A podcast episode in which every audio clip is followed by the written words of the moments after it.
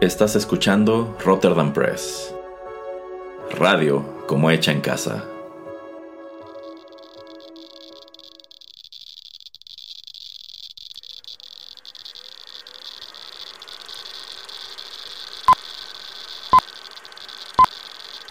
Rotterdam Press presenta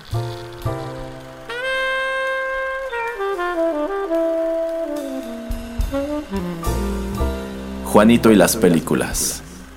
Un espacio reservado para el séptimo arte.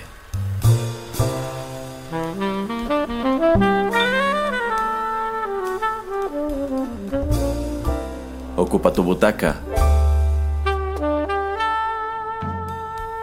Comenzamos.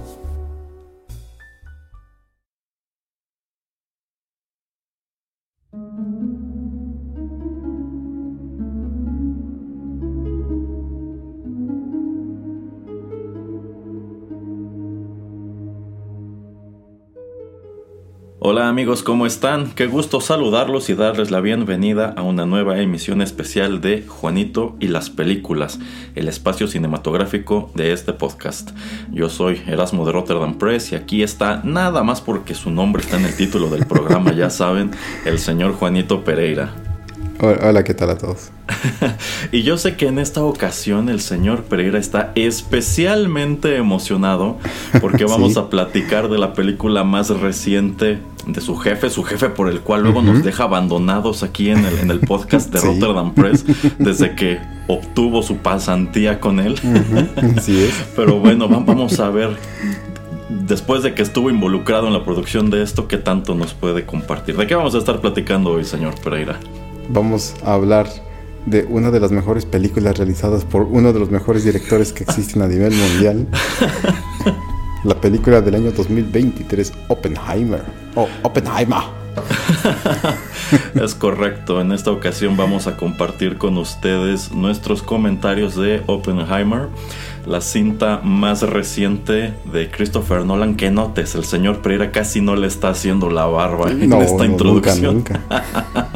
esta es una de las películas más esperadas del verano, lo cual debo decir me sorprendió muchísimo, porque bueno, sí, el nombre de Christopher Nolan llama mucho la atención, pero yo siento que esta película en especial pues se vino a, beneficiar muchísimo de este fenómeno que creo que podremos comentar más a fondo quizá en TechPili de Barbenheimer, el hecho de ah, que allá en Hollywood se toma la decisión de estrenar el mismo día Oppenheimer y también eh, la película de Barbie con Margot Robbie.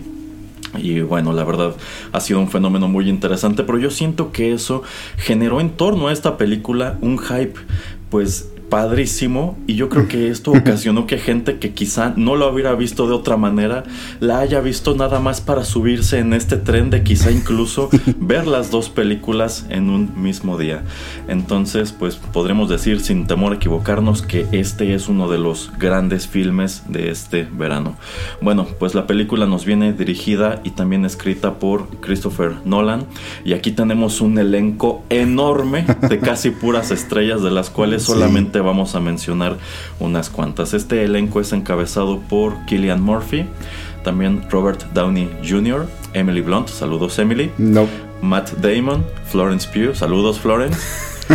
Tom Conti, Josh, Josh, Harnett, Casey Affleck, Rami Malek, Kenneth Branagh, David Tasmalchian, Alden Ehrenreich, Jack Quaid, Alex Wolf, Benny Safdie, Gary Oldman y bueno, otros tantos. Esta es una larga lista de nombres tomando en cuenta que uno, esta es una película histórica y yo creo que es muy llamativo que Christopher Nolan tuvo el tino, como él ha señalado en distintas entrevistas, de no crear algo que es muy común precisamente en este tipo de filmes, que son estos personajes compuestos, personajes que se crean nada más para el filme y que tratan de encerrar o capturar a un número de personas que estuvieron involucradas en la vida real, sino que en realidad él buscó un actor por cada uno de los personajes que van apareciendo en la historia, incluso si en algunos casos nada más están allí para salir al fondo o tienen una o dos líneas de diálogo en esta película que dicho sea de paso también es bastante larga, dura eh, las tres horas, un poquito más de tres horas.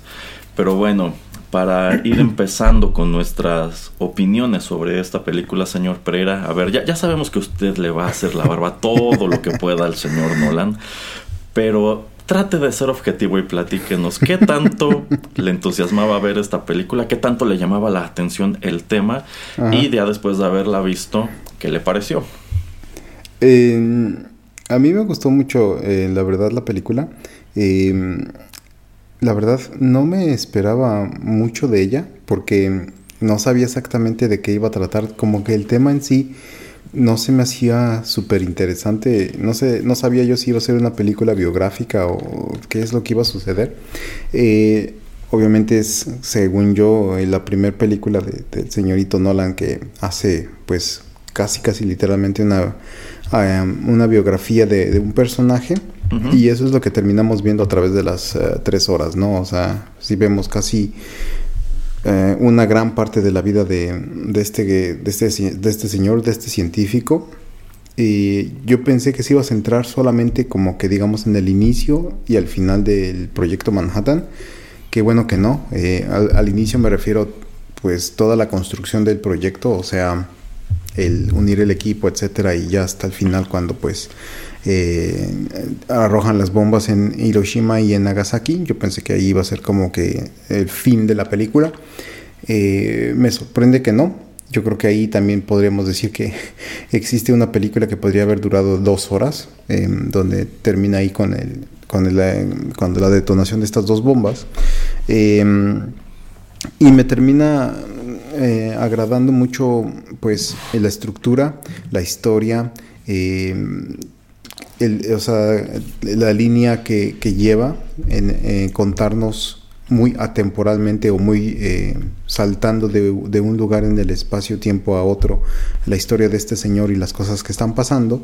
y bueno, sin entrar mucho a fondo, eh, la, fotografía me parece increíble, los efectos especiales que se supone que son prácticos me parecen también increíbles, eh, la música muy envolvente eh, y las actuaciones son increíbles. Em, sí la veo ser nominada como a 20 cosas, la verdad, a los Oscars y la música de, de Ludwig eh, me, me, encantó. Yo pensé que no, no, sabía quién había hecho la música, tuve que verlo hasta después. Que dije, ¿este es Ludwig o es este Hans? Porque nunca se va a, otro lugar, este Nolan. Y dije, va a ser uno o el otro. Em, creo que le va bien que haya escogido a Ludwig Göransson para esta. Y, pero sí, o sea, es muy envolvente, te, te, te atrapa eh, la manera en que está estructurada y que está hecha la película y genera demasiadas emociones que yo pensé que no iba a ser posible que esta película pudiera hacer y eso me sorprendió bastante. Eh, entonces salí muy a gusto de la película, sí la sentí como de dos horas y media, no de tanta, más de tres, pero obviamente sí es una película un poco larga. Creo que era necesario tenerla así de esta manera. Em, y yo creo que va a ser más éxito también cuando salgan para, para, servicio de renta o para streaming, porque digo, vas a poder hacer tus propias pausas em, para poder digerirla un poco con más tiempo. Pero también el verla en IMAX y todo lo que estuvo atrás de la producción me parece increíble. Entonces yo creo que es eh, una gran sorpresa y yo no esperaba ver algo tan impactante eh, después de Tenet, porque Tenet la vi un par de días antes de ir a ver Oppenheimer, simplemente como para pues ver lo último, porque nada más la había visto yo una vez Tenet, entonces quise verlo una segunda vez y dije, híjole, a ver, a ver en qué, en qué se va a convertir esta siguiente película. Eh, y fue un, un, este, una experiencia muy agradable. Ok, ok, bueno, pues acaba de poner sobre la mesa un número de elementos que creo que podemos ir desmenuzando poco a poco. En lo que a mí respecta, debo decir que eh, sí me llamaba mucho la atención ver esta, esta película. Me sorprendió muchísimo que se diera este fenómeno en torno a ella y también la película de, de Barbie. Y qué bueno, porque como el mismo Nolan ha dicho, como que precisamente por cosas así es que termina ganando el cine. Y debo decir que, bueno, en primer lugar, esta es su segunda película de corte histórico. La primera fue Dunkirk, pero como usted bien señala, es su primer película también como de corte biográfico, porque esto en gran medida es una biopic que está centrada, eh, como el título delata, en el personaje de J. Robert Oppenheimer, que fue el director del proyecto Manhattan, que en 1945 crea la primera bomba eh, nuclear, que posteriormente se arrojan en las ciudades japonesas de Hiroshima y Nagasaki. Y como usted dice, yo, yo pensé en primer lugar que quizá la película iba a culminar con eso, pero efectivamente no. Y también me, me quedé pensando antes de verla es que es muy arriesgado tocar esta temática hoy día porque de hecho lo investigué, ¿a poco esta película se va a estrenar en Japón? y bueno, allá en Japón ha tenido sus controversias, pero para colmo no tienen tanto que ver con la temática o con la historia que se está contando, sino con otras cosas del marketing de, la misma, de la misma película. Entonces yo sí estaba muy interesado en, en ver esto, sobre todo porque pues en sus últimos tres filmes que son Interstellar, Dunkirk y Tenet, pues Nolan como que empezó a incursionar con un tipo de narrativa no lineal, muy experimental y que en algunos casos, bueno, en el caso de Tenet fue algo muy controvertido. Tenet es una película muy difícil de entender y es ese tipo de cosa que no, no, no, la vas a entender mejor viéndola muchas veces, sino que necesitas que alguien venga a explicártela, sobre todo esta cuestión de cuando se invierte el tiempo. Entonces, tomando en cuenta que esta es una película biográfica, dije, es que ¿cómo hará para incorporar estos ingredientes tan suyos a, a algo que parece ser pues una historia no tan atractiva, una historia interesante, pero que eh, necesitas apañártelas para que un público muy grande la encuentre interesante, porque si no, si nada más me vas a contar este, la, la, vida de este señor, mucha gente puede pensar, pues qué aburrido, o es un personaje que no me llama la atención o no me agrada por lo que hizo. Entonces, ya que ves la película y encuentras que todos los elementos del cine de Nolan están presentes, dices, wow, creo que, creo que se voló la barda y más que un 10 se sacó un 11, como usted bien señala. Yo creo que esta película va a estar nominada a muchísimas cosas. De entrada, yo creo que este filme merece cuando menos cuatro nominaciones a Oscars, que son mejor película, mejor director, mejor actor de reparto y mejor actor este, principal. Y podemos hablar este, un poquito sobre este elenco eh, en unos momentos. Entonces sí, la verdad quedó muy muy sorprendido. Eh, yo, sí, yo sí sentí la película larga, yo sí sentí que duró eh, lo que dura. si me pregunta, ¿tenía que durar esto? Yo pienso que sí, porque es precisamente esa extensión la que le, permite jugar con los elementos narrativos y también te permite pues desarrollar muy a fondo a estos dos personajes que son Oppenheimer y también Strauss, que pues igual muy fiel al espíritu de lo que es el cine de Nolan, pues estás persiguiendo dos, tres líneas temporales que en este caso están marcadas por eh, pues la forma en que se grabaron. En el caso de, de todo lo que tiene que ver con el Proyecto Manhattan, todo eso está color. Toda la polémica que se da posteriormente entre Oppenheimer y Strauss está grabada en blanco y negro y parte de lo que pues hace espectacular esta, esta película también es el hecho de que bueno, Nolan desde hace varios filmes este, ha sido un gran campeón de la, de la tecnología IMAX. Y pues como que en este caso sí se subió a su macho y dijo, esta película se va a filmar 100% en IMAX. Así es. Y pues ya, hemos, ya comentamos en su momento en TechPili que eh, incluso por allí se mete en un, en un pequeño pleito con Misión Imposible porque él quería acaparar las pantallas IMAX. Este, y bueno, eh, se nota que es algo que él planeó desde el principio para que fuera presentado así. Entonces yo considero que sí va a estar nominada la película a un gran número de premios. Creo que también es una lástima que se le esté poniendo en medio esta cuestión de la huelga de actores y escritores que pues probablemente ocasionen que estas ceremonias de premiación o estas premiaciones como tal no se lleven a cabo también pues algo que se va a señalar es que las huelgas le están quitando del camino cualquier cosa que hubiera podido llegar después a competirle. Pero bueno, son parte de los elementos por los cuales yo considero será recordada esta película, que tiene que ver pues, pues con eso, con la creación o el, o el desarrollo del proyecto Manhattan y algunas de las controversias que persiguieron a Robert Oppenheimer posterior a que estas armas nucleares son utilizadas en la Segunda Guerra Mundial. Eh, de hecho, yo considero que en esta reseña, si nos metemos como tal a lo que es eh, la historia o la narrativa de la película, pues va a ser cuento de nunca acabar porque sí es una historia muy grande. Pero quiero preguntarle, señor Pereira, si usted antes de verla conocía algo de la historia de este señor, del proyecto Manhattan, todo lo que muestra. Em, yo era ávido fan del History Channel antes de que se convirtiera en lo que se convirtió. Em, yo em, sí creciendo, digamos que sí estuve muy fascinado en lo que fue la Segunda Guerra Mundial. todo ese tipo de campañas, la guerra desde África, este, Europa, después saltar al Pacífico, etcétera. Eh, también este digamos la, la, manera en que incursionó Estados Unidos la manera en que pues políticamente no se quería meter este el acuerdo entre Rusia eh, y la, Alemania nazi etcétera etcétera. Entonces eh, sí conocía más o menos el desarrollo de el proyecto Manhattan. Había escuchado el nombre de Oppenheimer sabía que era el director eh, pero hasta ahí, o sea, nunca me había metido a ver un poco más acerca de su vida, de quién había sido él, de lo que había hecho antes o después.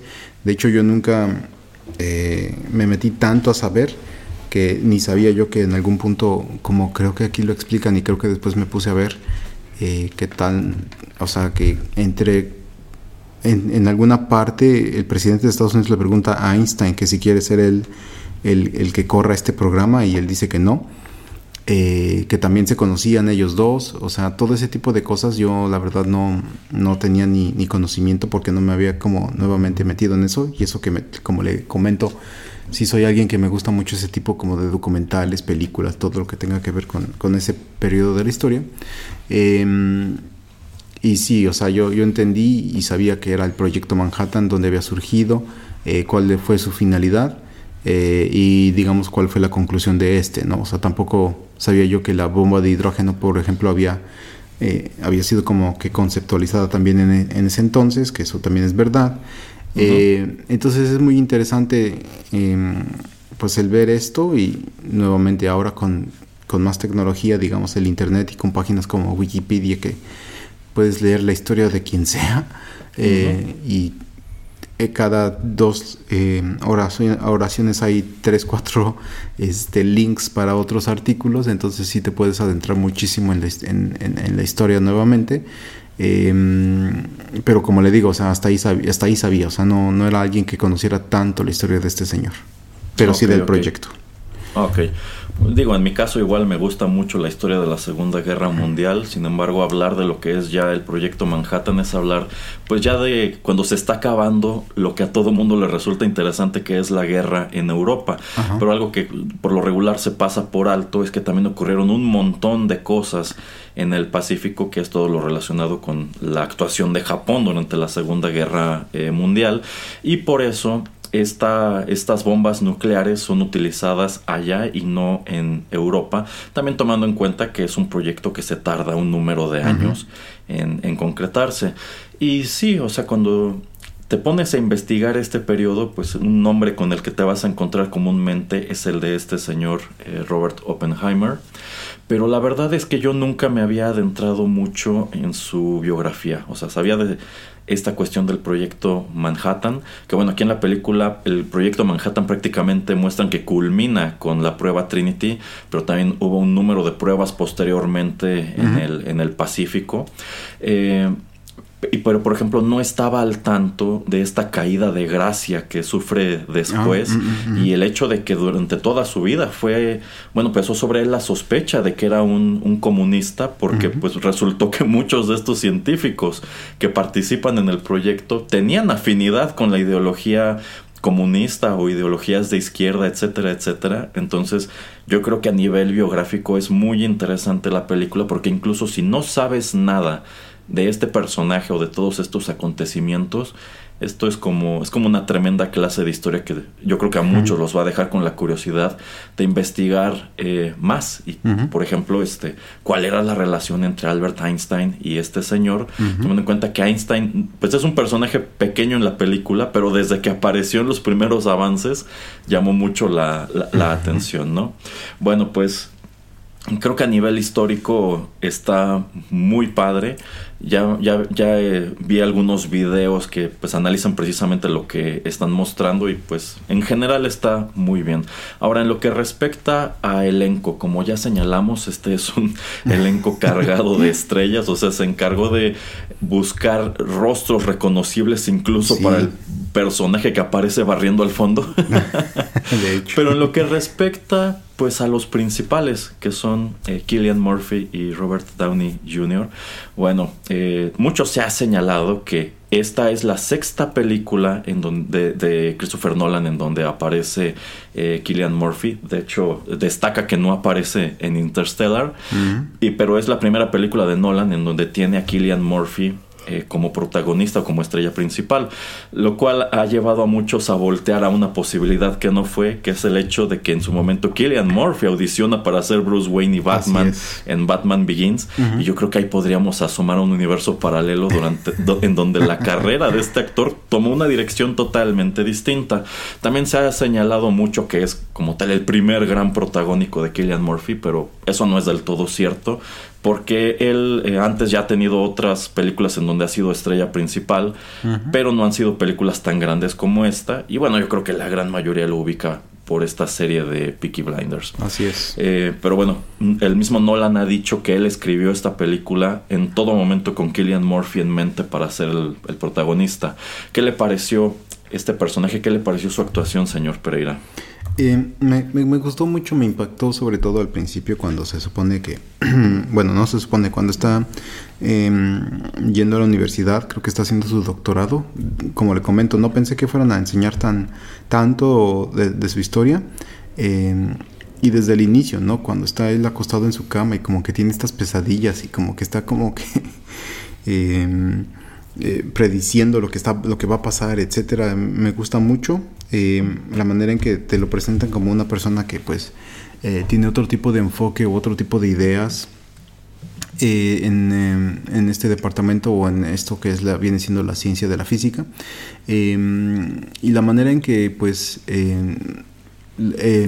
Killian actúa y interpreta a, Oppenheimer eh, me pareció increíble porque también ese tipo de diferentes etapas eh, de su vida donde pues nos lo presentan eh, sí cambia este señor y obviamente cuando pues simplemente es, un científico que está tratando como que de enseñar o de dar clases que es lo que es lo que él trae lo que él trae a a, Estados Unidos de Europa, que es este departamento, bueno, no departamento, sino que es fisión, o no me acuerdo exactamente qué, es este escuela. física teórica. Eso, lo que tiene, lo que quiere abrir. Eh, y como está muy este, emocionado, ¿no? De, empezar a enseñar clases simplemente a una persona.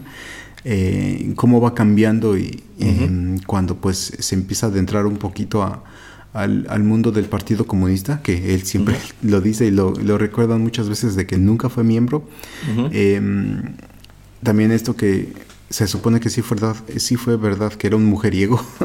Sí, sí. Este, y, al final que sí se estaba que ah es que empezó un rumor de que estaba este no sé dándose a la a, X señora y no era rumor, o sea sí era, verdad.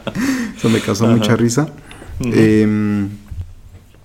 Este, y ya después en este juicio no juicio que le hacen al final para hacerle su para cuando le revocan su em, ¿cómo se llama? este su pase de seguridad su, como se diga esto de, de, negocio de, negocios de em, secretos este de estado etcétera donde pues había cosas que él podía ver eh, y antes antes y un después acerca de todo lo que tiene que hacer con energía nuclear em, como que esa persona es muy diferente a la que vimos eh, siendo el director de, del proyecto Manhattan, porque pues digamos que como ya obviamente es de cierta edad, está también teniendo una retrospectiva de lo que fue su vida y no sé si lo, en ese sentido ahí lo vi como decaído o ya este, derrotado.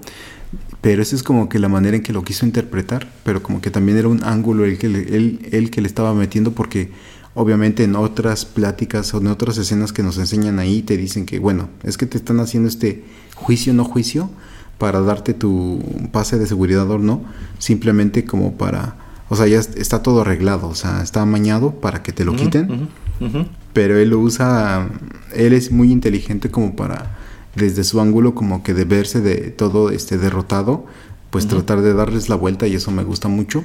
Este entonces ese tipo de facetas que él le puede dar, eh, la verdad me terminaron por, por, agradar bastante. La verdad no, no, ahora mismo no sabría yo quién podría haber hecho ese personaje. Eh, tal vez un, no sé, un Joaquín Phoenix, por ejemplo, alguien que tuviera que ser como eh, pues demasiado camaleónico, ¿no? Como para poder cambiar eh, en tantas etapas de una vida de alguien, pero pues, o, o, sea, pensándolo en alguien más, no, no podría yo definir ahora mismo a otro actor que pudiera haberlo hecho. Eh, y, me, encantó, ¿no? O sea, yo creo que más que nominación y sobre todo por todo esto de las huelgas, eh, más que nominación, yo creo que sí le van a terminar dando muchos premios como mejor actor. Sí, y yo considero que quizá de este punto en adelante eh, es cuando Killian Murphy puede convertirse en eso, una superestrella, un actor muy al estilo quizá de Christian Bale, que efectivamente se transforma para hacer todos estos personajes, porque de entrada en esta película eh, eh, esa voz que escuchas que tiene no es su voz, está haciendo una voz específica para este personaje y bueno, o sea, en general como que su personalidad cambia muchísimo, porque si buscan entrevistas con él es una persona muy reservada, tiene una voz bastante bastante suave y es alguien a quien en general parece no gustarle la atención que bueno, en este momento efectivamente está recibiendo muchísima atención y cuando llegue la temporada de premios, si es que llega, va a recibir muchísima más. Pero me llama la atención que como que por fin se está reconociendo pues el talento de este hombre que lleva ya muchos años activo en el cine, pero como que esas películas en donde empezó a brillar, como que se han ido olvidando, se han ido olvidando y empezó a pasar a segundo plano. Entonces, muy interesante que Nolan pues desde el principio había dicho este papel es para, es para este actor, porque él siempre había querido tenerlo como estrella principal en alguna, en alguna de sus películas. Eh, como usted dice, creo que es muy amplio el periodo de su vida que abarca esto, porque si quisiéramos reducir esto a una película que de quizá nada más dos horas, pues no nos vamos tan atrás a cuando era estudiante en Europa, sino empezamos cuando lo reclutan, cuando está dando sus clases de física teórica, y nada más muestras como tal el desarrollo del proyecto Manhattan, y, efectivamente la película culmina cuando arrojan las bombas en Hiroshima y Nagasaki, y este hombre pues empieza a sentir culpa por toda la destrucción que su, eh, que su proyecto causó. Ahí hubieras tenido una versión más compacta, pero pues Nolan se muestra muy ambicioso y nos cuenta un periodo enorme en estas eh, tres horas. Y pues parte de lo que viene a sumar a esta experiencia tipo rompecabezas es que no lo hace en, en orden, que eso ya es prácticamente su sello.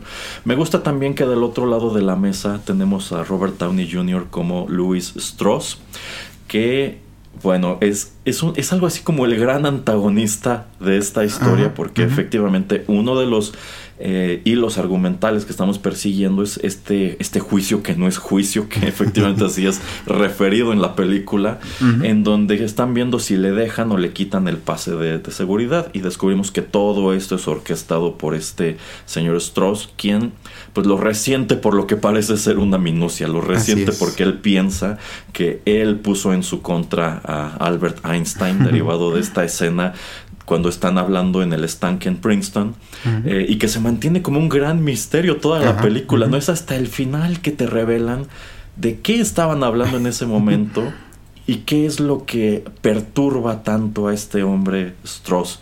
Que debo decir, eh, bueno, desde que se anunció la película, allí apareció de manera recurrente el nombre de Robert Downey Jr. Yo no sabía qué personaje iba a interpretar. Eh, cuando salen los primeros avances, pues ya lo muestran caracterizado como este personaje, pero la verdad no sabía la dimensión que tendría el personaje, porque, a fin, porque en realidad... Eh, todo a lo largo de, la cinta te está contando las dos historias de manera paralela. Eh, y también, así como me sorprende muchísimo lo que hace Killian Murphy con Oppenheimer, debo decir que también quedé muy, muy, muy sorprendido del trabajo que hizo Robert Downey Jr. Con, como este señor Strauss. Yo considero que esta es la mejor actuación que, es, que este hombre ha dado desde Tropic Thunder. y probablemente sea la actuación de toda su carrera. ¿O usted qué opina? Híjole, em, es que, bueno, los últimos que, desde el 2000, que fue 8, que fue la primera de Iron Man, pues que hizo casi 15 años, o fueron 15 años, bueno, casi como 15 años eh, de hacer Iron Man, eh, o hacer a Sherlock Holmes. Y ya ve que tuvo solamente algún par de películas, este, algo acerca de un piano y la, de cuando el juez, que era su papá el juez, eh, pero digamos que no había tenido demasiados roles fuera de lo que tendría que haber sido como este tipo de acción, no acción con lo detectivesco de Sherlock Holmes. y bueno, pues siendo este Iron Man. Em, entonces sí digamos que había apartado, se había apartado un poco de esta actuación tan intensa, o tan de eh, pues adentrarte mucho en un, en, un, en un, personaje, de hacer que vibren y resalten muchas las características de, de un actor, eh, de un personaje, perdón, eh, en este actor. Em, yo creo que em, no creo que haya necesitado muchísima dirección de, de Nolan o de alguien ahí de, de la producción pero este es ese tipo de personaje en, el, en, la, en la película donde podría él pues explayarse o, en verdad eh, vivir en el cuerpo de este señor y pues ser alguien diferente y en verdad ponerse en, los zapatos de lo que fue este Louis Strauss eh, y como usted dice también son cosas que bueno yo nunca vi el, el trailer yo creo que nada más vi el primer avance de, de Oppenheimer cuando era como el teaser y después nunca vi nada, así es que mucha gente decía que salía Robert Downey Jr., pero yo nunca lo vi en ningún trailer.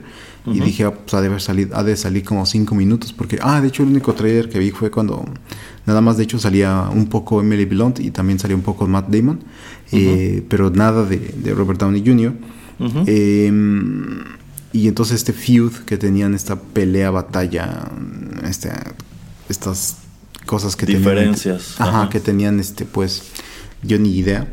Y, y sí, o sea, ese, ese, ese, entre comillas, hueco que tenemos de la, de, la carrera actoral de Robert Downey Jr., pues sí, puede ser que sea como el, en el papel secundario eh, una de sus mejores actuaciones, en, pues sí, en, por lo menos de los 2000, sin lugar a dudas. Em, y yo creo que otra vez, o sea, no es que le vayan a dar una nominación a actor de reparto, yo creo que igual y le van a dar este su premio, no solamente por esta película, sino como cuando se lo dieron a Leonardo DiCaprio, sino por todo, por todo lo que ha hecho a través de su carrera actoral. Eh, yo creo que se lo merecería. Eh, y sobre todo esta parte al final, cuando, bueno, no al final, pero digamos al final de, si todo lo ponemos como eh, en una línea temporal, al final me refiero a cuando pues eh, ya está en estos este, audiencias con, con, el Senado para ser confirmado como ministro de Comercio, no me acuerdo de qué era.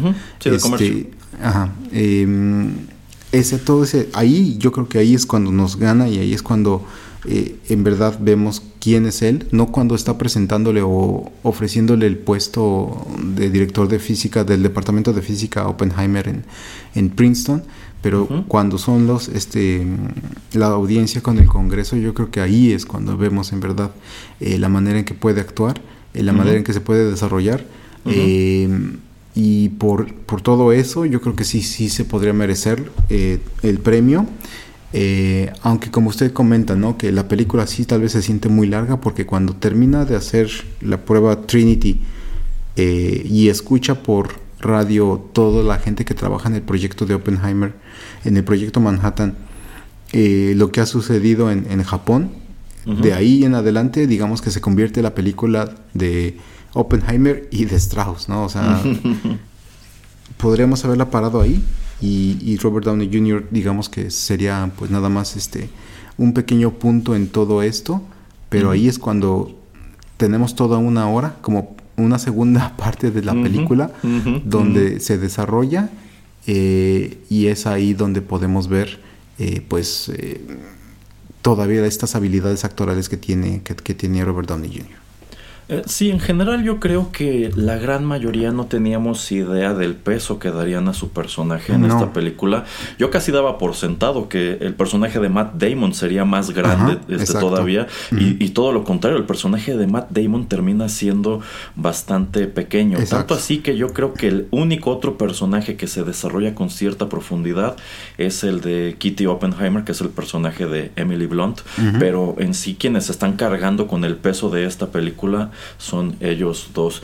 En lo que respecta a la calidad de la actuación de Robert Downey Jr., eh, debo decir que fue bastante anticlimático el hecho de que él se despide de Marvel en Endgame como una superestrella y, y cotizándose como un actor carísimo y los años siguientes es algo así como un rey sin trono, porque a pesar de que es muy famoso, a pesar de que todo mundo, a todo mundo le encantó como Iron Man, pues se mete en un número de producciones bastante desafortunadas, como esa del juez, que no es tan mala, pero también como esta película de Doolittle, a la cual al parecer él estaba apostando muy fuerte. Yo creo que él creía que sería un personaje estrafalario tipo Sherlock Holmes, y la película es malísima, y como que se perdió de vista y uno se quedó preguntándose, bueno, parece que no supo aprovechar el momentum que traía posterior a, Marvel y quizá pues va a ser recordado por eso y en algún momento quizá lo convenzan de ser otra vez Tony Stark,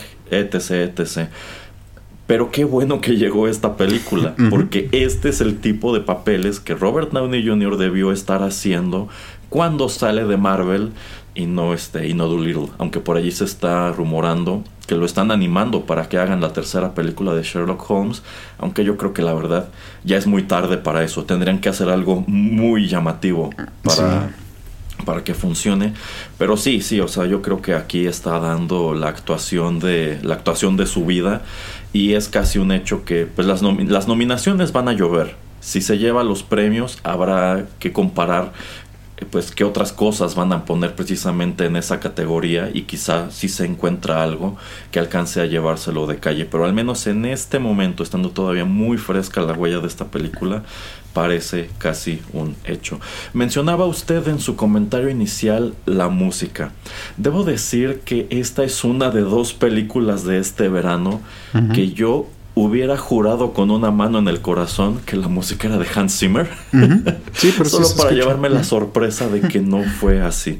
La primera de ellas fue eh, la nueva Misión Imposible, que tiene muy buena música, debo decir, y yo estaba seguro que era Hans Zimmer y no es este. Bueno, su aprendiz es Lorne Balfe.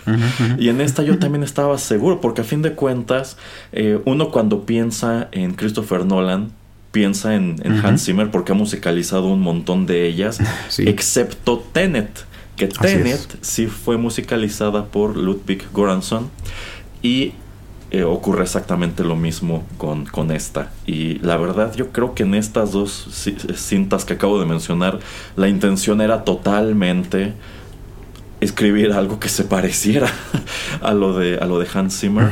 Entonces, eh, muy llamativa esta banda sonora. De hecho, está disponible en YouTube y en Spotify por si quieren escucharla. Y la verdad es un gran ejercicio escucharla de manera independiente a la, a la película. Porque no lo sé, como que este señor supo capturar muy bien en este caso, pues ese, ese desorden de la narrativa que termina siendo armonioso.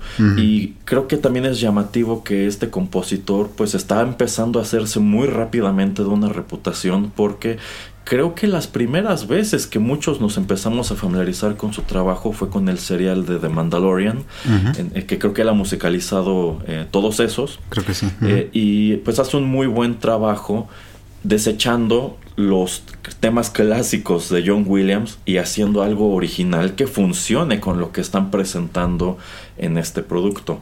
Entonces yo creo que igual, después de esta película se le van a abrir las puertas para cosas interesantísimas y también creo que es posible que así como ya mencionamos que se puede, puede que nominen la película como tal a Nolan, a Killian Murphy y a Robert Downey Jr., quizá también por allí viene alguna nominación para la música de esta película que está muy padre y pues podríamos estar viendo como tal. Bueno, ya vimos Tenet, ya vimos esta. Quizá de aquí en adelante el que se convierte en el compositor de la casa para Christopher Nolan es él y no tanto Hans Zimmer, porque me imagino que actualmente debe ser carísimo pagarle a Hans Zimmer.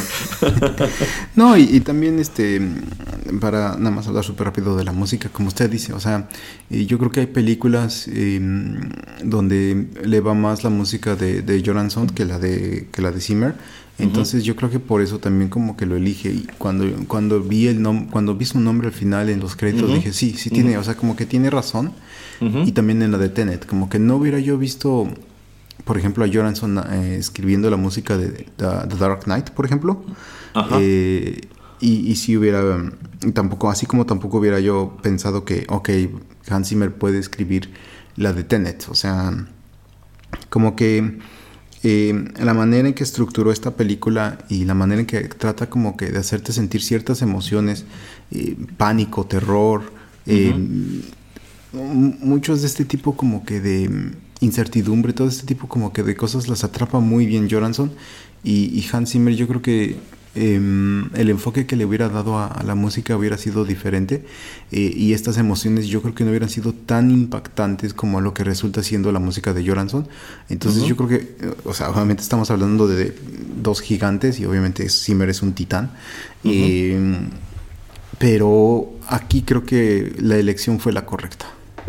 Sí, sí, en definitiva. Entonces, insisto, quizá de aquí en adelante el que se convierte en el compositor de la casa es él o se convierte en la alternativa no tan costosa como Hans Zimmer, que a fin de cuentas Hans Zimmer actualmente parece estar más ocupado pues presentando su, su espectáculo que trabajando como tal para, para Hollywood. Entonces, pues dentro de lo que cabe está padre que eso ha dado pie a que pues personas como, como Goranson o como Lorne Valve están empezando a destacar en este terreno.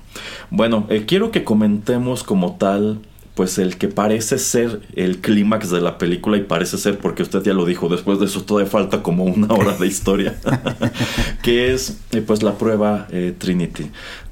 algo que me gustó es que efectivamente no es el final de la película y de hecho posterior a eso no muestran los bombardeos en, Japón que yo pensé que mínimo iban a mostrar por allí pietaje en una televisión una cosa así pero nada más se menciona no lo, no, lo muestran.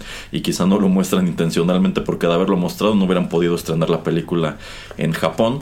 Que mucho se ha hablado de que los mismos japoneses tienen otros productos en donde abordan desde su perspectiva lo que fue este, el, ataque con las bombas nucleares. Bueno, algo que a mí me gustó muchísimo de todo ese primer acto es que esto se siente como una larga cuenta regresiva a la prueba Trinity.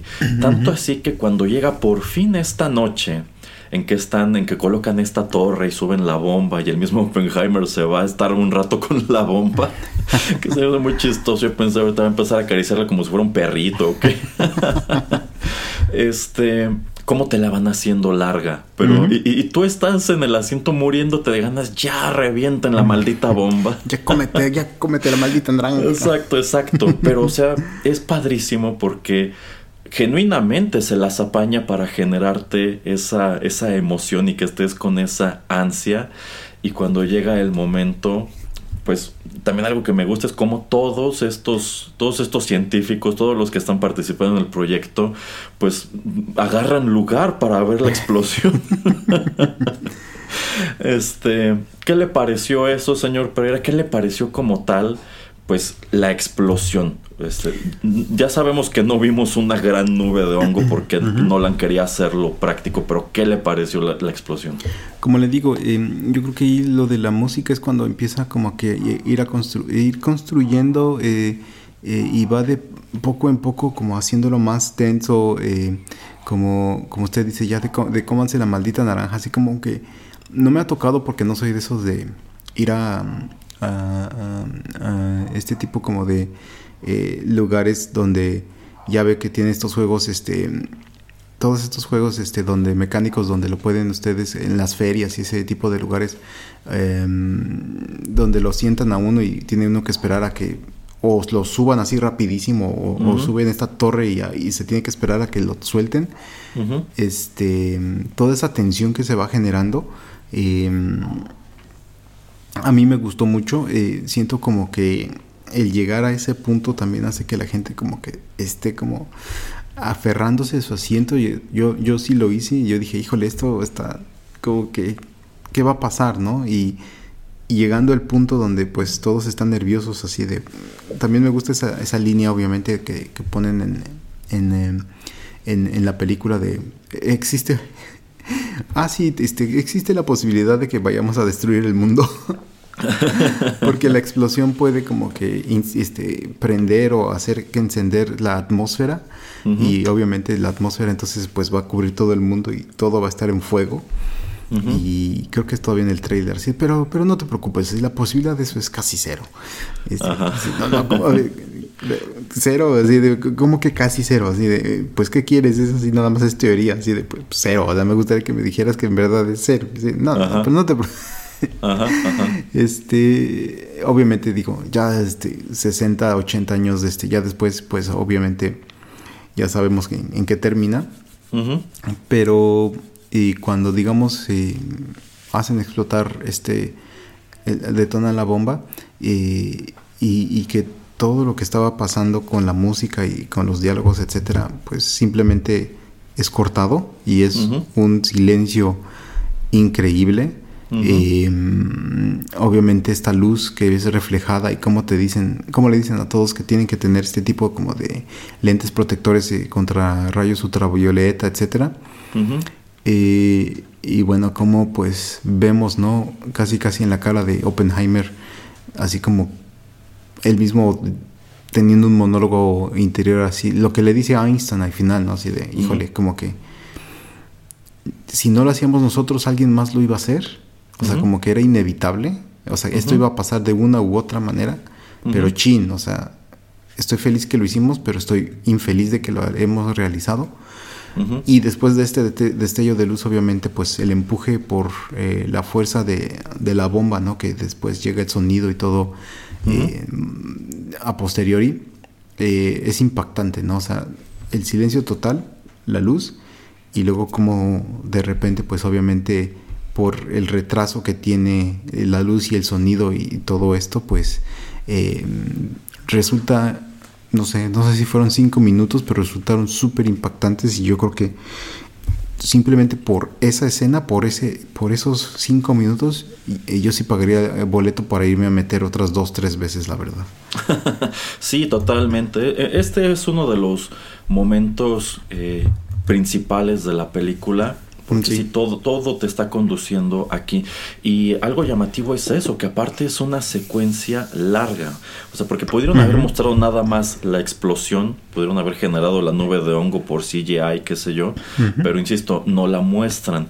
Pero sí te dejan mucho tiempo con todos los involucrados, cómo les llega el destello y sobre todo eso, que es en total silencio. Lo único que se escucha por allí es precisamente este diálogo interno que está teniendo Oppenheimer consigo mismo, pero pues te muestran largas tomas de las reacciones de todos estos personajes y te muestran como tal pedacitos de esa explosión que tengo entendido muchos de ellos los hicieron pues con explosivos con miniaturas. Es decir la intención de Nolan en todo momento era hacer la explosión práctica. Ahora él dijo en entrevistas previo a que se estrenara la película que tú como público ibas a sentir la sacudida de la explosión. Pues no sé si es por, por el cine donde fui, pero yo no sentí la sacudida. Eh, pero pues llama la atención que decide hacer de esto un momento totalmente silencioso, en lugar de haberte puesto un efecto de sonido a todo volumen como para simbrar la sala. E, y que yo creo que es meterte un poquito en los zapatos de los personajes que, pues que eso, se, quedan callados contemplando el resultado de todo lo que de, todo lo que hicieron. También me llama la atención como pues mientras que Oppenheimer y su, los miembros principales de su equipo están en esta cabina de control, los otros están como tal en el desierto. Sí, sí, sí. y creo que debieron haber calculado más o menos este, el, el, radio de esta onda de choque, porque yo me quedé pensando, y por allí se señala, porque unos de ellos están metidos en un coche y dicen, nosotros no vamos a usar las gafas porque el parabrisas va a detener los rayos UV. Y alguien señala, pues sí, pero ¿qué va a detener el, parabrisas? Y dices, pues para mí hubiera sido un temor genuino. ¿Qué tal si la onda de choque es tan fuerte que rompe el parabrisas y me avienta todos estos vidrios a la cara? Entonces, insisto, debieron estar conscientes de que a esa distancia era relativamente eh, seguro. Entonces, sí, sí es una secuencia eh, bastante espectacular. Yo creo que Nolan estaba consciente de que era el punto en donde tenía que dar ese tipo de espectáculo. Eh, y sí, muchos pudimos haber creído es que aquí es en donde ya se está acabando la película, pero no, todavía falta resolver lo que pasa después, que parte de lo que ocurre posteriormente, me gusta mucho que todo, todo el primer acto eh, Oppenheimer está escuchando una especie como de golpeteos que son cada vez más intensos. Y es después de la explosión cuando descubres qué se supone que, era eso. Y es cuando pues ocurre esta escena igual muy llamativa, cuando él habla delante de todo este equipo, como para felicitarlos por lo que ah, acaban de lograr, pero él ya prácticamente está en estrés postraumático. De hecho. Ajá, o sea, él está este pues hablando sin escuchar todo este escándalo, prácticamente sin prestarle atención a toda esta gente que tiene delante. Y me gusta cómo incluso lo subrayan o subrayan su mentalidad o su estado emocional en ese momento, porque estas tablas que están detrás suyo se empiezan a mover y se empiezan a, sacudir. y como cuando va saliendo del auditorio, pues empieza a ver este estos cuerpos achicharrados en el piso y bueno, y como que de allí allí es en donde empieza como que como que ya pasó el personaje toda la travesía para llegar a la explosión y ahora empieza su travesía, digamos su travesía de culpa en donde se empieza a preguntarse eso, ¿qué, qué hicimos? ¿no? Creo que creo que sí destruimos el mundo después después de todo, ¿no, señor Pereira? Eh, sí, exactamente, que creo que estaban todos muy conscientes de, como le comento, de lo que estaban creando, ¿no? O sea, como que darle el poder a la humanidad de destruirse a sí misma, eh, pero como que sí te lo dejan muy en claro que era inevitable, o sea, te están diciendo que los alemanes ya lo ya tenían una ventaja acerca de estas teorías y todo esto eh, por muchos muchos meses, eh, que esto ya era algo que se estaba estudiando pues creo que si no a la par, un poquito antes de que Oppenheimer quiera abrir escuela en, Estados Unidos. Entonces, este, otra vez, era inevitable y como inevitable parece ser la decisión del presidente de eh, arrojar la bomba como para, eh, pues por lo menos en ese momento eh, asustar a la humanidad y tratar de detener a otros gobiernos en el desarrollo de este tipo de armas, que bueno, ya la historia pues cuenta otra historia, eh, termina siendo muy diferente lo que sucede pues a través de las décadas, este, la Guerra Fría, etcétera, eh, hoy en día, ¿no? O sea, también es muy actual también el tema en ese sentido, ¿no? O sea, por entre comillas, la culpa de Oppenheimer. Tenemos este tipo de problemas ahora con este tipo de guerra en, Ucrania. Eh, entonces, pues, eh, era vaticinar algo así de chino, o sea, como que lo logré, pero pues voy a ser recordado eh, no de una manera, pues, buena, sino por la capacidad que le acabo de dar a la humanidad para, pues, desintegrarnos. Exacto, exacto. Sí, también algo muy llamativo es esta junta que tienen eh, ya en la línea temporal de Stross, en donde él pues va a echarle en cara a, este equipo de la Comisión este, de Energía Nuclear que pues los rusos ya hicieron su propia prueba y que todo parece indicar que tienen pues ya una bomba igual de funcional que la que utilizó en su momento Estados Unidos cuando pues presuntamente este proyecto Manhattan era algo súper secreto, solamente estaba trabajando allí gente pues de toda la confianza de Oppenheimer y pues te muestran estas escenas en donde te das cuenta de que pues la gente entraba y salía como quería, la gente que estaba en la garita de acceso no le importaba y pues la seguridad era bastante laxa realmente, contrario a lo que se había planteado en un, en un principio. Y pues es parte de lo que viene a agravar las diferencias entre estos dos, que por un lado Strauss pues les está echando en cara que tuvieron estas brechas y ahora los rusos, que son el, enemigo durante ya la Guerra Fría, tienen un arma nuclear. Por otro lado, Oppenheimer pues está totalmente negativa, está en negativa de no, no es posible y si lo tienen no, no va a funcionar igual que la nuestra. Y bueno, la, historia ha probado que efectivamente hubo por allí muchas fugas. Ellos estaban totalmente confiados de que habían ganado la carrera por la bomba que era una carrera contra Alemania, que como el mismo Oppenheimer dice, ellos, man, ellos tienen la desventaja de que eh, los nazis consideran que esta es ciencia judía y los científicos que están trabajando en ella son judíos, entonces como que no les llama tanto la atención. Pero bueno, es este a donde efectivamente, como usted señala, en en la historia real nos conduce este pues este experimento. Ya para ir terminando este comentario, señor Pereira, quisiera que comentáramos pues a algunos personajes, algunos de los tantos personajes que están en la película que quizá no aparecen mucho, pero eh, pues nos, nos, gustaron o llamaron la atención o quizá creíamos que iban a tener más peso en la historia. Y quiero empezar pues con, con, la manzana de la discordia en, lo que respecta a esta película, que es eh, Florence Pugh como eh, Jean Tatlock, que fue pues una de las tantas amantes que tuvo este señor a lo largo de su vida. Eh, yo pensé que este personaje aparecería más tiempo, sería más grande. O sea, sí tiene su importancia en cuanto a que es otro, es otro de esos pecados que este señor se echa sobre los hombros. Pero, eh, bueno, pensé eso, pensé que sería un personaje incluso más eh, prominente y bueno, también es un personaje que ha causado por ahí sus polémicas por algunas decisiones que toma la producción de cómo lo presentaron. ¿A usted qué le pareció?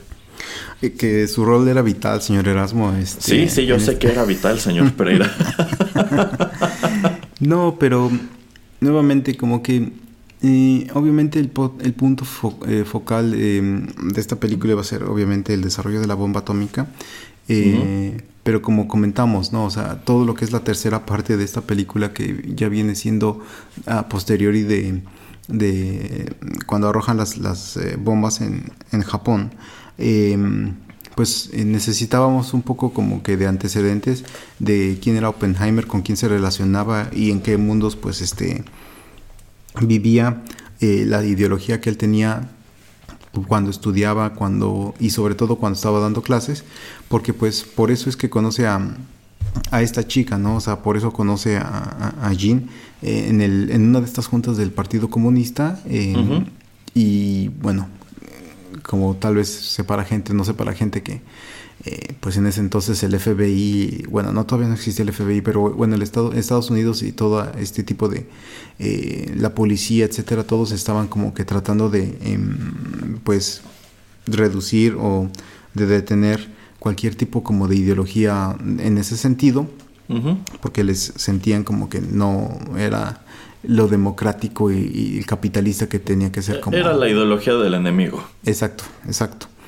Eh, y bueno, pues teníamos como que seguir la historia de esta, de esta mujer em, hasta, hasta su fin, hasta su literal fin, eh, pues para que cuando tiene este juicio y cuando Strauss quiere pues hundir a Oppenheimer, eh, tuviera de dónde agarrarse, ¿no? Entonces, eh, obviamente ese es donde, donde, vemos que pues tratan de hacer todas las conexiones también con el hermano de Oppenheimer, etcétera. Entonces, pues sí, sí era importante que mostráramos, que la mostráramos a ella. Y como le comento, de hecho no me acuerdo el nombre de, de la, esta otra señora que, que, nos pasan, que nos comente que también fue su amante. Pero obviamente ella sale ahí como que dos, tres veces también muy poquito ahí a lo lejos en algunas de estas juntas, este, cenas, comidas, eh, fiestas. pero pues ella, ella no era importante porque, digo, como no tenía relación con el Partido Comunista, ni con nada que tuviera que ver con el acabose o con algún tipo de eh, ángulo para pues eh, derrocar o tirar a la basura el prestigio de Oppenheimer, pues por eso yo creo que no fue tan explorado. Eh, yo creo que fue, fue sintetizado eh, lo que tenía que ser la historia de, de Jean.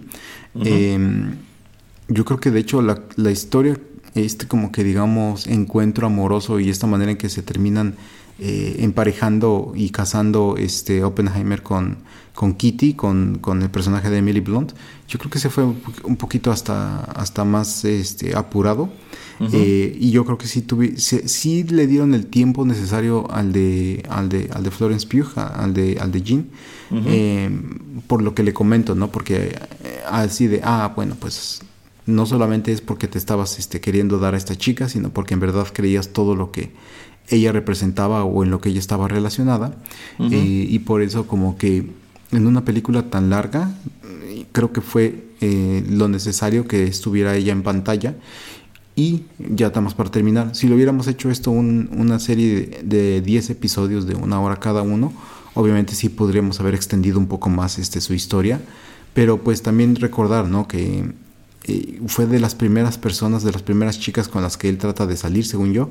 Em, entonces eso también como que su primer amor, etcétera, muchos tipos de eh, cosas que pues él se termina sintiendo culpable, ¿no? Cuando, está, cuando ella le, llama y le dice que tienes, tienes que venir a verme, etcétera, y cómo se escapa y trata de eh, pues em, escapar de la vigilancia del gobierno de Estados Unidos para poder estar con ella, etcétera, como que eh, pues es muy interesante. y también este rumor, pero no tanto rumor. Es una teoría de la conspiración. Ajá, sino también, pero también él la mete Lola, ¿no? Esta, esta mano con guante blanco, con guante negro. Así como que a, mí como que sí me quedó claro desde ahí. Digo, no tuve que leer nada, eso lo, acabo de leer hace poquito en, en, algún este en algún tweet o en alguno de estos de Instagram, así de ay es que eso es una teoría de la conspiración. Pero yo dije, bueno, pues no lo sé, pero me quedó muy claro así de, de que no te, no te terminan diciendo de si fue en verdad suicidio o si la suicidaron. Exacto. Em, pero es que también tenemos, bueno, no vamos a entrar mucho ahí al tema, pero es la Segunda Guerra Mundial, estás desarrollando este proyecto, no sabes esta chica con quién está platicando, como usted dice, muchas cosas del proyecto están saliendo y están siendo captadas por los rusos, entonces, híjole, es un grandísimo problema que estaban enfrentándose en ese entonces. Y bueno, por eso me gustó y creo que ha sido más impactante de varias maneras, más de la que usted está comentando, em, del por qué era necesario tener esta, a este personaje y creo que fue suficiente. Para mí fue suficiente el tiempo que, la pusieron en la cámara. Ok, ok, muy bien. Bueno, pues otros personajes que me, que me gustaron y que igual creo que estuvieron allí lo suficiente. Eh, debo decir que a mí me gustó mucho el personaje de Edward Teller, que es interpretado por Benny Safdie, que en esta película es presentado algo así como el científico loco primordial, por cómo, este, en primer lugar, está obsesionado con la bomba de hidrógeno, y buena parte de la película se la pasa insistiendo, es que este, tienen que trabajar en mi proyecto de la bomba de hidrógeno, y también es quien le lleva en un principio pues estos cálculos que realiza y dice es que si, si, si, detonamos la bomba vamos a, causar una ignición en la atmósfera y todos nos vamos a morir y es cuando Oppenheimer se va corriendo a buscar a, Einstein. Y pues a la conclusión a la que llegan es pues no hay más que hacer cálculos pero sin, sin un ejercicio práctico no hay una manera de saber bien a bien si esto puede ocurrir o no. Este me gustó la manera en que, en que lo presentaron. Es un poquito caricaturesca, pero me gustó el, personaje. Eh, otro, otro actor que yo pensé que tendría mucha más relevancia, también tomando en cuenta que se volvió muy famoso, es eh, Rami Malek, mm, que termina apareciendo muy poco. Es más, creo que ha de tener como dos, tres líneas de diálogo en toda la película y yo creí que, que lo explotarían más. Y también me sorprendió muchísimo cuando ya hacia el final, Oppenheimer viaja a la Casa Blanca para entrevistarse ah, eh, con, el, con el presidente Truman y este no estaba listado en el elenco en ese momento, pues es Gary Oldman. y cuando aparece en pantalla incluso a mí me quedó la duda, ¿de verdad es Gary Oldman? este, porque pues está muy caracterizado, está haciendo, está haciendo otra voz. Este, y me quedé pensando, bueno, ya nada más le falta hacer Stalin en alguna otra película. Para hacer el, para, hacer, ah, exactamente, para hacer a esta triada de líderes de la Segunda Guerra Mundial. Este, a usted le llamaron la atención estos personajes, ¿cuál otro, cuál otro lo sorprendió? Em, a mí, no sé si yo hubiera puesto a Matt Damon en esta película, la verdad. Yo creo que es un actor muy grande como para lo que mm, viene siendo este, este pues cast de gente, este, no es que sean desconocidos, pero no eran, aparte de Robert Downey Jr., yo creo que la mayoría de ellos no es que fueran A-listers, entonces, este, bueno, como estamos comentando, ¿no? Ni, ni, ni Killian Murphy lo era. Eh, Emily Blunt pues tiene también un papel pequeño. Eh, también me sorprendió eso. Yo pensé que iba a ser un papel más grande, como que iba a ser este el ancla, como que iba a ser el faro que iba a guiar a Oppenheimer, como que el que la iba a guiar, eh, quien iba a guiar, etcétera. Pero bueno, obviamente nos presentan la vida personal de, de él con, con, su esposa, que también cumple su papel Emily Blunt. Me sorprendió, ¿no? De que no, no fuera algo más. Eh, como le digo, Matt Damon no es que me haya sacado mucho de la película, pero yo creo que hubiera yo puesto a alguien un poquito más desconocido, porque digo, todos los científicos casi pues no conozco a nadie. Eh, entonces eso me hubiera agradado más. Eh, Jason Clark, que hace al de este señor, al, que lo está interrogando muchísimo. Al fiscal que no es fiscal. Exacto. me agrada, ¿no? Que, o sea, sí es este como mal, como eso es muy maldito, ¿no? O sea, si lo está atacando, si está tratando de morderlo, es así, es muy perro, ¿no? En ese sentido, o sea, es un perro de ataque para a ver qué le puedo yo sacar como para, pues, eh, sacarlo de sus casillas, este, que derrocarlo, eh, todo esto me, termina gustando mucho. Y el que viene siendo este, el segundo al mando de, de Matt Damon, este, Dane DeHaan, que la única otra película donde lo he visto obviamente es la de Spider-Man. sí, sí. Pero me terminó agradando este también el, rol que tuvo. Em, y bueno, obviamente como estamos comentando, hay muchísima gente aquí. Em, y también, por ejemplo, tener muy poco a Kenneth eh, Branagh este, como a Niels Bohr también me termina agradando yo creo que termina siendo esto Christopher Nolan de si no pedir favores y decir, ah, este, oye Kenneth, estuviste en, en Dunkirk, ¿quieres salir otro ratito en, esta película? Ándale, di que sí, como amigos. Eh, pero les da papeles eh, con, como usted dice, em, líneas muy pequeñas, pero yo, yo, creo que muy importantes y vitales que sí prefieres que alguien que, que tenga pues em, el, em, el, background de, de actor y más de actor como de teatro, que sepa como que entregar estas líneas, porque digo, obviamente, esta es una, obviamente una película y pues hecha y derecha de Hollywood, pero también lo podrías adaptar a una, a una versión en teatro porque pues 99% de la película nos lo pasamos con Oppenheimer, ¿no? Entonces eh, es el punto de vista de este señor y nada más las relaciones que tiene con todas estas personas. Exacto, exacto. Sí, sí, ahora sí que hay un gran número de actores trabajando en esta película, muchos de los cuales yo considero, bueno, el mismo Matt Damon lo ha dicho, él quería tomarse un descanso, pero puso como, como esa cláusula, pero si me habla Christopher Nolan, a lo que sea le voy a decir que sí. Yo creo que de este punto en adelante ese será un fenómeno muy recurrente. Cuando anuncie su siguiente proyecto, creo que medio mundo en Hollywood se va a pelear por salir en él, incluso si es en algún papel de estos personajes pequeños. Eh, mucho se ha hablado de que en un principio, en tiempos de Inception, durante su trilogía de Batman, pues Nolan tenía esta costumbre de trabajar con los mismos actores siempre. De hecho, uno que era muy recurrente de sus películas era Michael Caine que bueno, ya de unas para acá ha dejado de, aparecer. Bueno, pero hasta en Tenet salió, ¿eh? O sea, salió dos minutos, pero sale ahí. ah, ah, sí, sí es cierto, sí sale, sí, sale en Tenet.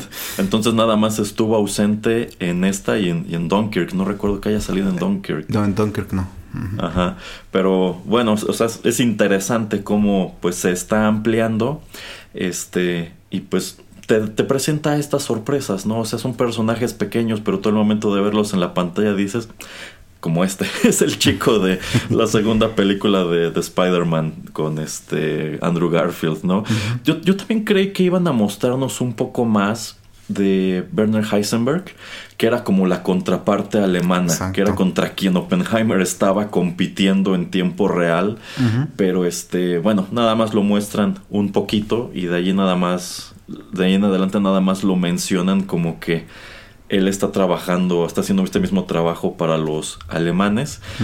Pero creo que en general está muy bien balanceada porque a fin de cuentas es eso, es la historia de Oppenheimer. Bien, pues antes de que nos despidamos, señor Pereira, ¿hay algo más que quiera, hay algo más que quiera comentar?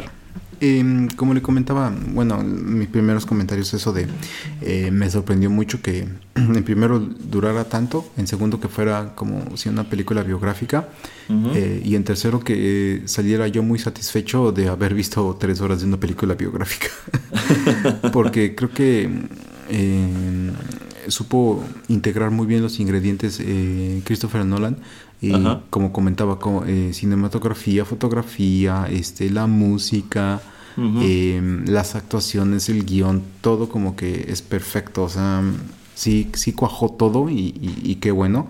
Entonces yo salí con una gran sorpresa. Si no la han visto véanla. Y yo creo que es esa, sí van a ser de esas películas que cuando salgan en Blu-ray me la voy a comprar.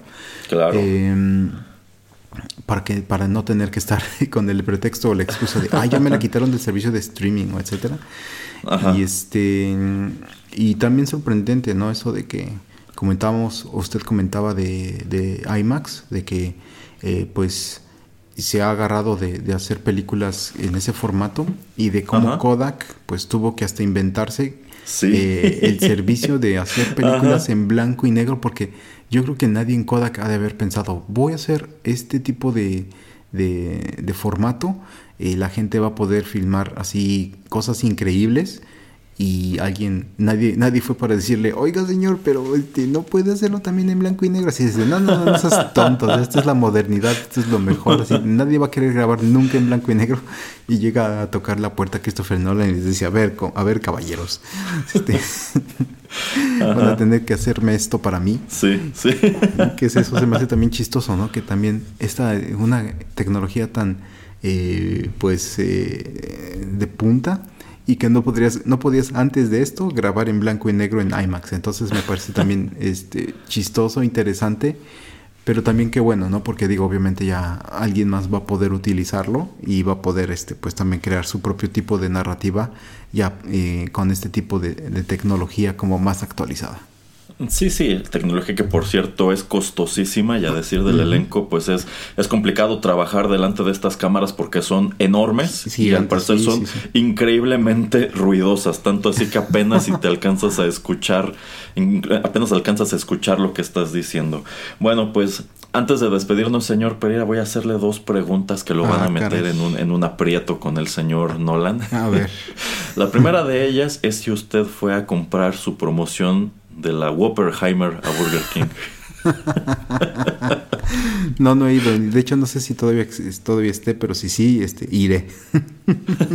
a, mí como me hubiera gustado que sí sacaran esta promoción, que fue nada más un meme, pero de que te iban a dar tus palomitas en el cine, en una palomera con la forma de la bomba. no. Qué bueno, la película de Barbie sí tuvo su polémica con esas palomeras, al menos aquí en México. Eh, la otra pregunta que le quería hacer, y aquí es en donde sí va a tener que pensar muy bien su respuesta. ¿Es esta la mejor película de Christopher Nolan? Mm. Esa me la va a dejar de tarea porque... Eh, yo digo que, yo digo que no, pero porque a mí no, no soy de películas biográficas. Eh, como me gustó mucho este, lo que fue, por ejemplo, The Dark Knight, eh, me sigue gustando mucho, mucho este, esa película. Eh, híjole, yo creo que, bueno, Memento es muy buena. No sé, no sé. yo creo que estoy contando las, las películas que tiene ahorita, las estoy viendo la verdad que más me gusta, em, pero por un pelito de todas, yo creo que es The Prestige del 2006. Esa me la puse a ver sin saber nada, sin haber visto ningún avance ni nada. Y tanto así que creo que pasaron como cuatro o seis años de, hasta que usted y el señor Álvarez la, supieran de su existencia, hasta que yo se las puse en su cara. Así es.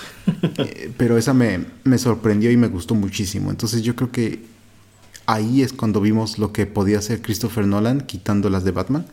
Y entonces yo por eso, o sea, quitando quitando la de Dark Knight porque es de superhéroe, si no tengo que elegir una de superhéroe, yo creo que The Prestige para mí es la que más me gusta. Aunque esta es una experiencia. O sea, esta es increíble, pero la que más me gusta es The Prestige, yo creo que sí. Ok, ok, bueno, debo decir que quizá a nivel temática tampoco diría que Oppenheimer es la mejor. Me gusta más eh, The Dark Knight, me gusta más la temática de Interstellar. Eh, usted menciona The Prestige, yo creo que The Prestige y Batman Begins que aparecen muy pegaditas son como los grandes eh, parteaguas y ya más o menos con The Dark Knight, con Inception y con Interstellar es en donde el mercado va diciendo, creo que este cineasta es otra cosa. Pero en sí yo creo que la que va a quedar como, como esa línea que subraya su cinematografía y quizá como una de las más aclamadas de su carrera, sin lugar a dudas va a ser esta. Esta yo creo que es la que también ocasionará que, en que muchos, eh, muchos cinéfilos pues empiecen a buscar precisamente en retrospectiva estos otros filmes que se pregunten bueno, pues si este fue como el director fenómeno de este verano, igual y vale la pena ver las cosas que hubo, que hubo antes. Pero pues sí, yo creo que es eso. Oppenheimer es, como usted dice, una experiencia. Muy bien, pues es con esto que estamos llegando al final de nuestro comentario sobre la cinta más reciente de Christopher Nolan. Ojo allí que el señor Pereira se hizo pato para responder porque Yo creo que presiente que el señor Nolan podría por ahí cortar de tajo su pasantía si, si dice algo que no debe de decir. Pero bueno, muy recomendable. Todavía está en cines y tomando en cuenta las huelgas probablemente se quede otro rato, así que si no la han visto, en primer lugar ya les spoileamos un montón de cosas, pero pues sí, sí vale la pena que se tomen esas tres horas, que le quiten esas tres horas a su día y se metan con calma y con mucha paciencia al cine a ver esta cinta que tiene muchas, muchas sorpresas. Les recordamos que aquí en Rotterdam Press Pueden acceder a todos nuestros contenidos en SoundCloud, en donde los tenemos acomodados como tal en una biblioteca, pero también pueden acceder a todo lo más reciente en Spotify y otras apps de podcast. También pueden seguirnos en nuestras redes sociales, ya no Twitter, sino X, Instagram, eh, Facebook y ahora también Threads. Muy bien, pues Esperamos que estos comentarios hayan sido de su agrado. De ser así, no dejen de compartir el programa para ayudar el canal a crecer. Se despiden de ustedes a través de estos micrófonos el titular del programa, el señor Juanito Pereira y Erasmo de Rotterdam Press. Hasta la próxima.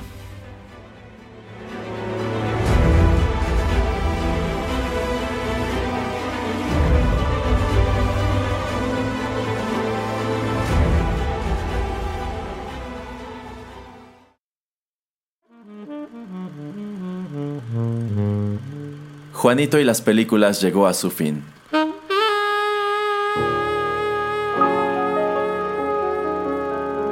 Pero no te vayas todavía, que hay permanencia voluntaria. Quédate con nosotros en Rotterdam Press.